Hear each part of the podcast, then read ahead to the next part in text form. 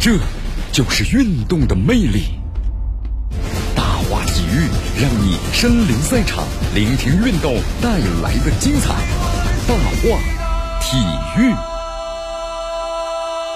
这里是大话体育，我是江南，区锁定 FM 九十六点七绵阳广播电视台新闻广播，继续的关注我们的节目。好，今天这个东京奥运会啊就要开幕了，在昨天有个消息，就是东京奥组委呢宣布，那么解释呢奥运会开幕式。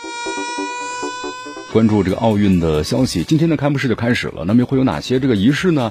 呃，根据了解的话呢，因为要举办开幕式啊，这个是不是要取消表演，仅仅保留是入场式和点火的仪式，悬念呢会延续到这个最后。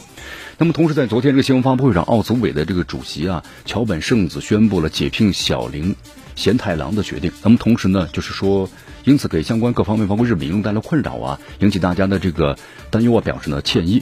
那么同时呢，也特别谈到了啊，相应的关于开幕式的一些整个的一些这个问题，就说可能最后的悬念现在不说，就会保持到这个今天开幕式的整个最后，呃，入场式和点火仪式，这个是肯定会保留的。但是表演取不取消呢？现在还没有最新的消息。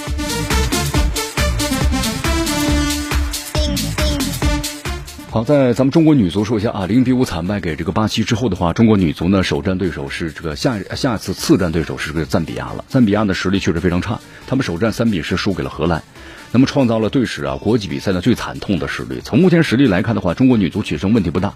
但需要刷出更多的净胜球，那么另外就还要提防一下去年这个女超联赛啊，就金靴芭芭拉班达的突袭，能在世界排名第三的荷兰队身上呢，我们上演帽子戏法。这个班达的状态是非常的火热啊，所以咱们中国女足呀要抓住这样的机会呀。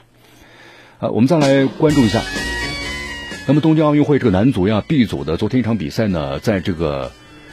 呃呃，日本进行。那么韩国队啊对这个新西兰队，最终韩国队是零比一，竟然是爆冷输给了对手啊！克里斯伍德打入全场的唯一进球。就为什么说是爆冷啊？我们说这个韩国呀，二十三岁是亚洲杯的冠军，也是历史上韩国呢曾在二零一二年就是伦敦奥运会上获得过铜牌，就历史上，所以说他的成绩呢是不错的，整体实力肯定比新西兰强。新西兰呢还是上一次参加奥运会还是在二零一二年，很早之前了。那么小组赛呢一平二负没有获胜，但这次的话韩国队输了。所以要好好要总结经验的。